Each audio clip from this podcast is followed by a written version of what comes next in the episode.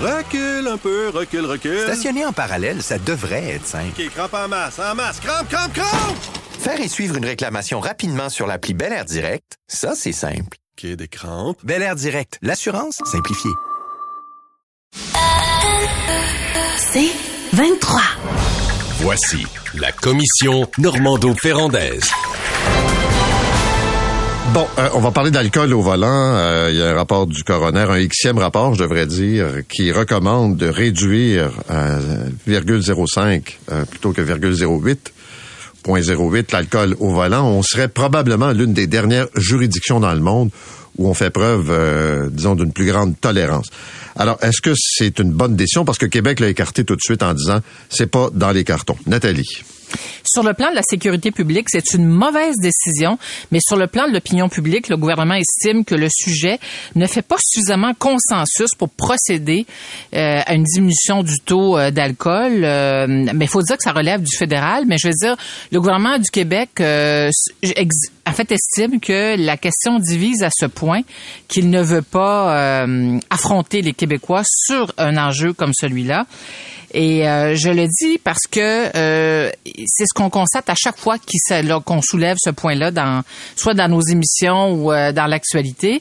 Et ça ne date pas d'hier. Hein. En 2017, la, ministre de la Justice fédérale, Jody Wilson-Raybould, qui a quitté le gouvernement avec fracas, rappelez-vous, en février 2018, avait tendu la main au Québec pour qu'on puisse réduire le taux d'alcoolémie à 0,05.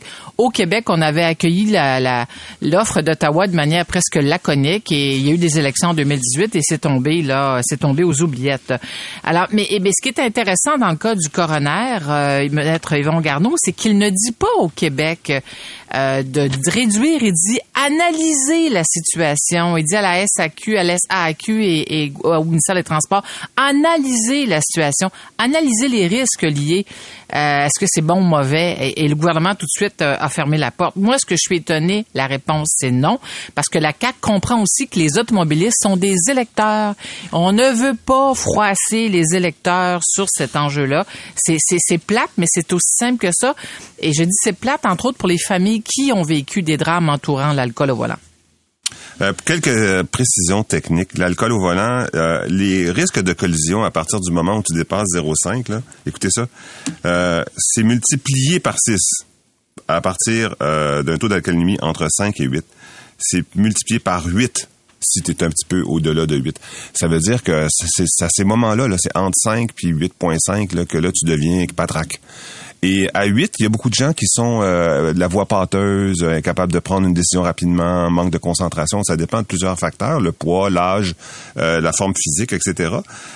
mais déjà à 8, là, tu peux être dans une situation. Et la difficulté, c'est que entre 5 et 8, tu t'en rends pas compte vraiment. c'est comme t'es pompette, ton caractère a changé un peu, modification de comportement, modification à l'élocution très très subtile. C'est, là, ça va bien, tu sais, jusqu'à le congé. Alors, moi, je pense que déjà 8, je comprends pourquoi il y a des juridictions qui l'ont mis à 5. Maintenant, moi, je comprends un peu pourquoi Québec le laisse à 8, par exemple. Parce que nous, on s'est doté d'un appareil judiciaire assez radical. À partir de 8, là, si tu te fais pogner, c'est en haut de 8, là, c'est euh, une accusation criminelle. Hein. Euh, puis euh, la, la contravention, c'est entre 1000 et 1750 dollars, mais les coûts totaux c'est jusqu'à 20 000 dollars parce que là tu as la perte de ton permis, la saisie de ta voiture, euh, faut que tu passes à des euh, faut que tu passes un nouveau permis. Euh, tu ta, ta, voiture n'est pas juste transportée, elle est saisie.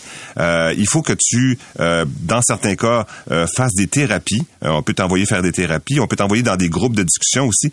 Le total des dépenses là, c'est entre 20 et 30 000 dollars. Fait on se dit à 8, c'est tellement radical notre notre choix, c'est à 8 on met tellement tellement tellement sévère que on peut pas ramener toute cette sévérité-là à 5. Parce que là, ça serait tyrannique. Oui, mais on a quand même une société distincte à l'intérieur du Canada sur cette question-là. Les Québécois font fils d'irrésistibles gaulois, non seulement à l'échelle canadienne, mais probablement à l'échelle mondiale. Tu posais la question à maître Yvon Garneau tout à l'heure, euh, Paul, puis tu donnais l'exemple de la Suisse, de la Norvège, on est à 0.02.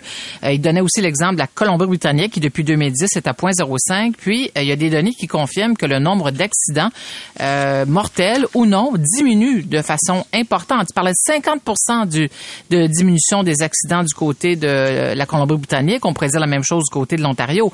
Mais le rapport des Québécois à l'alcool au volant, c'est intéressant comme phénomène de société parce que c'est comme si on avait un rapport plutôt cool.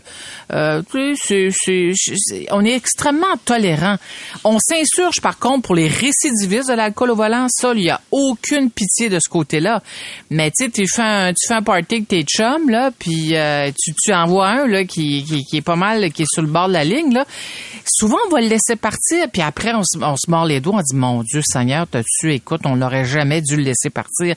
Fait qu'on a un rapport qui est un peu... Euh, euh, je dis cool, là, mais c'est comme, euh, euh, je dirais même à la limite ambivalent. Mais ce qui m'encourage, par contre, c'est de savoir que la jeune génération, elle, compte tenu des sanctions administratives élevées, euh, si, les- si tu êtes, vous êtes un conducteur de moins de 22 ans, c'est que bon, il y a suspension immédiate du permis pour 90 jours si les jeunes se font prendre en état d'alcool, d'a- avec un taux d'alcoolémie important. Même, euh, écoute, un petit peu d'alcool dans le sang, là, t'es foutu, 4 points d'inaptitude, amende de 300 à, de 300 à 600 dollars. Ce que j'admire de cette jeune génération, c'est qu'eux, ils ont déjà euh, adopté un- un- des comportements responsables. Souvent, ils sortent en gang, puis il y aura un conducteur désigné dans la soirée. Tu sais, je trouve que c'est c'est mieux que ce que nous on a fait euh, lorsqu'on était plus jeune. Là, je sais pas dans votre cas là, mais Hmm. on, on a tous un jour pris la voiture avec un taux d'alcool qui était questionnable. Mais je te dirais moi, que- ça m'est arrivé, Paul et Luc. Moi, Ah, ça ben m'est oui, déjà non, non, mais arrivé. sûr. puis, euh, Mais je te dirais qu'il faut Dieu. les jeunes, oui, euh, mais en même temps, je vois beaucoup de causes où c'est des jeunes conducteurs dans la vingtaine qui sont arrêtés avec faculté aussi. Oui, C'est-à-dire que, la- ouais.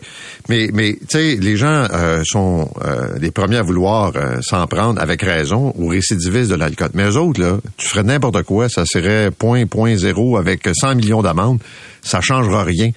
C'est des, c'est des gens qui ont aucune préoccupation, tiennent pas compte de ça. Et moi, j'étais en Italie cet été et c'est point, point 0,5. Tu sais, les Italiens ont le sens de la fête, là. Puis point 0,5, quand ça rend... Produisent du vin aussi. Oui, mais quand ça a été imposé, je peux te dire que ça n'a pas fait le consensus social en partant, Non. d'une part. Puis d'autre part, ce que ça fait, je lisais un peu là-dessus, c'est que point 0,8, tu dis, je peux en prendre un autre, va être correct. Point 0,5, tu sais que t'es faite. Mais, mais donc, oubliez pas, c'est- ouais, c'est mais oubliez frein. pas le. Ouais, mais oubliez pas le lobby des alcools, tu sais, le lobby des bars, là, euh, les tavernes, là, et tout ça, là, ce lobby-là exerce euh, des, re- des depuis, de- depuis des années, exerce des, recom- des pressions énormes sur tous les gouvernements qui se sont succédés, qui ont voulu s'attaquer à, à diminuer le taux d'alcoolémie. Là. Hmm. tout de suite, l'argument, c'est de dire, ben là, on va, on fera, on va, on va fermer les bars au Québec, on va faire ouais. faillite. Ah, les bars, ouais. Mais moi, je, euh, sur les jeunes, là, regarde, euh, écoute ça, la statistique. Un homme de 35 ans conduisant avec un taux d'alcoolémie entre 0.08 et 0.09, donc j'ai légèrement dépassé le 0.08, là, il y a quatre fois plus de chances de faire un accident. Mais, et c'est là, là que c'est intéressant, si c'est un homme de 19 à 20 ans, il a 20 fois plus de chances de mourir à cause de la vitesse. Donc, c'est le mix vitesse-alcool. Donc, un petit verre, puis un petit peu plus de vitesse, les deux ensemble, c'est là que tu as le cocktail euh, qui est extrêmement dangereux. C'est pour ça que ceux qui sont en, euh, qui, ont leur permis de- pour, pour une première fois, là, c'est zéro à la limite. Hein. Euh, puis c'est extrêmement grave. Fait moi, je dirais, on va aller chercher des pics, on va aller chercher des vrais problèmes. Les vrais problèmes, les jeunes, 20 ans, lé- légèrement en haut de 0,8, euh, jusqu'à 35 ans, mettons. Puis, euh, parce que c'est ça, c'est là que tu mets la, tu mets une toune dans, dans, dans la radio, là. Euh, non, pas dans la radio, tu mets une toune quelque part, là. Spotify, Luc. Oui, ok, c'est ça. Non, excuse-moi. Sur mon BC, il n'y en a pas. Puis euh, tu mets une tune bien fort, là, puis, euh, puis là, tu pèses sur le gaz. Fait que ça, puis les récidivistes. Les récidivistes, là, tu te rappelles du gars, 18 récidives. Il a fini par tuer quelqu'un, évidemment, à la 18e fois, c'est sûr. Il a, fini, il a eu 10 ans de prison. Après 18 récidives, puis là-dedans, il y avait beaucoup, beaucoup, beaucoup d'accidents avec blessés de l'autre bord. Donc, euh, oui, il faut, il faut frapper là où ça fait mal. Moi, je dirais, essayons de faire du peak shaving, essayons d'aller là où ça, là où les, les cas sont les plus graves. Dernier élément technique, euh, c'est beaucoup d'alcool, 0,5 puis 0,8. 0,8 là, c'est pour un gars de mon poids là, c'est euh, c'est 4 verres puis pour quelqu'un un peu plus léger, 3 verres. 4 verres, c'est beaucoup d'alcool. On s'arrête là-dessus. Au retour, la Ligue nationale qui bannit l'utilisation du ruban aux couleurs de l'arc-en-ciel, euh, le symbole LGBTQ. On sait qu'on avait euh, mis de côté le port du chandail à l'effigie des couleurs de la communauté. Est-ce que c'est une bonne décision, une mauvaise décision? Recule un peu, recule, recule. Stationner en parallèle, ça devrait être simple. OK, crampe en masse, en masse. Crampe, crampe, crampe! Faire et suivre une réclamation rapidement sur l'appli Bel Air Direct, ça, c'est simple. OK, des crampes. Bel Air Direct, l'assurance simplifiée. La commission Normando-Ferrandaise. Bon, alors tout un enjeu euh, du côté de la Ligue nationale de hockey avec la communauté LBGTQ. Euh, D'abord, il y avait des chandails euh, qui étaient portés euh, avec les couleurs de la communauté. Il y a des joueurs qui étaient pas à l'aise, notamment des joueurs russes qui l'ont dit, et d'autres. Et là, on vient de bannir l'utilisation du ruban aux couleurs de l'arc-en-ciel pour les joueurs. Est-ce que c'est une bonne ou une mauvaise décision, Luc? Ben, c'est une mauvaise décision, mais tu sais, on comprend pas trop. Mais moi, je comprenais pas trop. Mais ça, euh, puis là, j'ai vu une décision de la Première Ligue hier. La Première Ligue a, eu la pression de la communauté juive euh, en Angleterre pour euh, faire une minute de silence pour les événements euh, en Israël. Puis finalement, ils ont, ils ont refusé. Ils ont dit non. Puis euh, parce qu'ils avaient trop peur d'une réaction négative dans les estrades.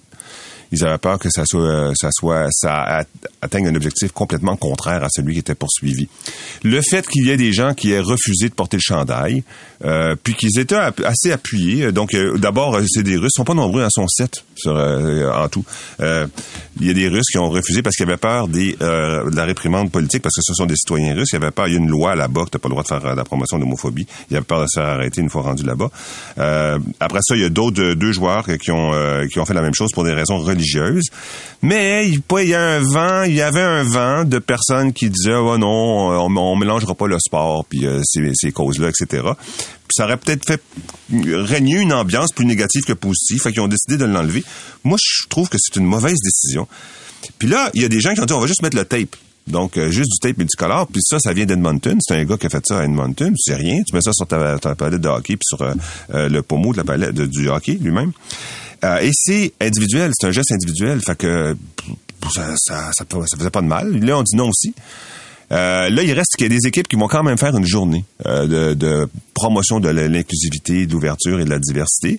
Edmonton en fait partie, Montréal va en faire partie aussi, sans doute pas mal d'équipes. Il y a beaucoup de gens qui ont pris la parole, beaucoup de joueurs de qui ont pris la parole pour défendre euh, ces messages-là d'ouverture, même après que des joueurs aient refusé de porter le chandail, puis même après que la Ligue a décidé de retirer les chandails, euh, sont montés au front. David Savard, ici à Montréal, euh, en disant, non, il y, a, de la place, puis il y a Harris aussi. Donc, il y a de la place pour tout le monde, puis euh, c'est un bon message, etc. Au soccer, même.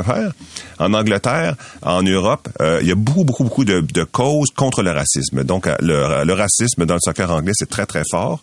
Euh, puis, la première ligue est vraiment très impliquée là-dedans. Donc, les ligues de hockey ont un rôle à jouer parce qu'elles touchent tout le monde, puis elles touchent aussi des communautés culturelles qui, où les messages peut-être passent moins euh, euh, dans certaines communautés euh, euh, plus traditionnelles, plus latines, plus, euh, plus chrétiennes peut-être. Par exemple, on pense aux latinos, on pense euh, aux Italiens en Italie. Il y a des groupes de, de la population où c'est difficile d'atteindre.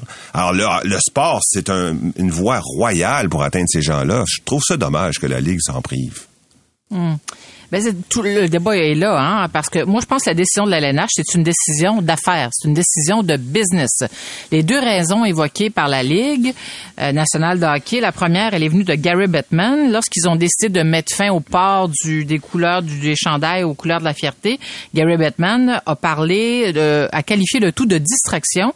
Et Bill Daly, qui est le Bill Daly, qui est le commissaire adjoint, lui a justifié la décision en déclarant nous ne voulons pas mettre d'autres joueurs dans une position inconfortable.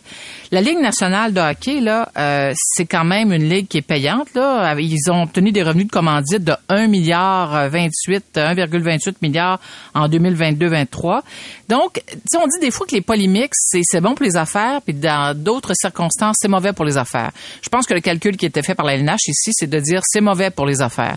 Ils se sont dit probablement notre mission à nous, là, c'est de vendre notre produit, c'est s'assurer que nos équipes euh, rapportent des profits, c'est que notre sport soit en santé. Euh, et moi je m'étonne encore qu'on n'ait pas euh, consulté les joueurs avant de se lancer dans cette opération de visibilité euh, pour euh, les soirées de la fierté, sachant qu'il y avait des joueurs, par exemple des joueurs russes, dans certaines équipes. Parce que contrairement à d'autres sports, euh, au hockey, euh, tu as des joueurs qui viennent euh, non seulement du Canada, euh, des États-Unis, mais qui viennent aussi d'un peu partout en Europe. Alors, c'est des fois, ça peut poser sur le plan culturel certains défis. Tu parlais de d'autres sports, Luc, qui euh, prennent fait et cause euh, pour euh, certains enjeux. Moi, j'étais au match des Patriots euh, dimanche et à la mi-temps, il y a 200 personnes qui sont venues sur le terrain euh, survivant du cancer. Alors, sur des causes qui sont moins polarisantes, souvent, les, équipes n'hésitent pas à s'engager. La cause du, cancer, c'est un très, très bon exemple. Rappelez-vous, euh, Colin euh, Kaepernick, quand il a mis, il a mis le pied, le genou à terre, il a été expulsé de la LNH. Des fois, ça prend pas grand-chose parce que les équipes sont sensibles aux polémiques que créent euh, certaines prises de position et les polémiques, je le rappelle, euh, les- je, je le répète, là, les polémiques souvent c'est mauvais pour les affaires. Alors dans Ouais, ce cas-ci, je euh, pense que la décision c'est une décision de business. Puis allons pas croire que les dirigeants de la LNH sont homophobes. là. Ça n'a absolument rien à voir. Ah non, non, ça, n'a absolument rien à voir. Là. On est vraiment dans la business pure ici. Mais il me semble qu'ils se trompent euh, dans leurs calculs. Bon, je veux dire, Mais moi, pourquoi- je pas- non, mais- attends, je veux dire ben, deux raisons pour lesquelles je, je Ben trompe. oui. Ben, D'abord parce que euh, double income no kid, là, les, euh, les gays font pas d'enfants. Là, que c'est souvent des couples qui dépensent en Saint-Simonac. Euh, tu les vois dans les resorts partout à travers le monde, dans les villes les plus chères du monde. Euh, si tu réussis à aller chercher ce public-là pour le hockey, c'est fantastique. C'est extraordinaire, ou pour n'importe quel sport. Euh, donc, le premier argument. Deuxième argument, regardons ce qui se passe chez les femmes. Euh, Rapino, euh, qui a été la porte-parole du mouvement lesbienne, euh, pas- officieusement, elle arrêtait pas de parler de sa blonde, puis elle a dit, you cannot, tu peux pas gagner une partie de soccer sans les gays. C'était parce qu'il y a tellement de gays au soccer, c'est une déclaration rigolote. Bon, après, ça s'est un peu retourné contre elle parce que ils ont mal fait à la dernière Coupe du Monde, puis ayant mal fait à la dernière Coupe du Monde, il y a plein de gens à droite qui ont dit arrêtez donc de parler de lesbianisme, parler plus de, puis concentrez-vous sur le ballon. Mais en 2019, c'était formidable, là. c'était un feu d'artifice. Euh, c'était comme l'ouverture euh, des femmes euh, gays pa- participant à la victoire des États-Unis not- notamment, mais aussi dans d'autres pays. Et ça s'est fait naturellement. C'est juste naturel. Il y a personne. Alors que dans la Ligue nationale, il n'y a pas un seul gars qui a déclaré qu'il était gay. hein. Il n'y en a pas un seul. Mais par Non. contre, l'impact Mais- serait formidable parce que c'est de dire ces gars-là qui sont un peu comme vu, il y a un mythe là, autour des joueurs de hockey, une machine de guerre, euh, performant, hyper masculin, etc. Si lui il dit qu'il est gay, c'est un peu comme Larac quand il a dit qu'il était végétarien. Ça porte énormément de- d'impact. Ça dit waouh, le gars le plus fort de la ligue, il est végétarien, toi chose. Mais s'il avait Ouais. dit je suis gay, ça aurait eu le même genre d'impact. C'est fantastique. Ouais. Je suis d'accord avec toi, mais il y a quand même des clubs qui n'ont aucun scrupule par rapport à ça, et c'est tant mieux, je pense, à Montréal, au Canadien de Montréal, qui vont continuer de, de souligner la soirée de la fierté. Ça va se passer le 15 janvier. Le Maple, les Maple Leafs de Toronto aussi sont très progressistes sur ces questions-là. Mais je pense qu'il faut retenir, c'est est-ce que la, la LNH nous dit, c'est que le seul logo qui sera permis sur le chandail des joueurs dans le futur, c'est celui qui va rapporter des revenus? Ah. Euh, c'est- celui qui a fait polémique aussi, rappelez-vous, là, dans le cas du Canadien, mais c'est celui qui rapporte des revenus. On est dans une affaire de business, les amis. Là. Ouais, fait ouais, qu'il ouais. faut éviter de faire Mais des amalgames. Nathalie, c'est un mauvais choix de viser comme ça juste le revenu. Tu, sais, tu vois ton petit crèche de la Banque euh, Royale, mais un- euh, en bout de ligne, c'est un mauvais choix. Business, c'est c'est un mauvais choix business. Mais non, mais c'est ton, opinion. Moi, moi, je pense que la Ligue, le- la conclusion à laquelle ils sont arrivés, vaut mieux déplaire un petit pourcentage que de créer une, po- une, pol- une polémique qui plonge à nouveau la Ligue nationale de hockey dans euh, sur la défensive. Euh, parce que cette polémique, il faut la rappeler, elle est devenue, elle est arrivée d'abord avant tout par certains joueurs, et là, ça, ça a créé tout un débat dans le public. Puis le débat, là, tu l'as dit, Luc, là, c'est est-ce que c'est la mission de la LNH de faire la promotion, par exemple, de l'inclusion, de souligner Oui. euh, les soirées de la fierté. Toi, tu dis oui. Oui. Toi, tu dis Moi, oui. je dis aussi qu'elle devrait aussi faire la promotion Moi, des je- petits cons, comme ça Gary Bettman se sentirait défendu. Bon, ça y est. Il finit par un punch. Un punch, ouais, T'en effectivement. fasses le punch. Bon, merci Ça tous les deux. Je vous souhaite une bonne journée. C'est 23. Recule un peu, recule, recule. Stationner en parallèle, ça devrait être simple. OK, crampe en masse, en masse. Crampe, crampe, crampe! Faire et suivre une réclamation rapidement sur l'appli Bel Air Direct, ça, c'est simple. OK, des crampes. Bel Air Direct, l'assurance simplifiée.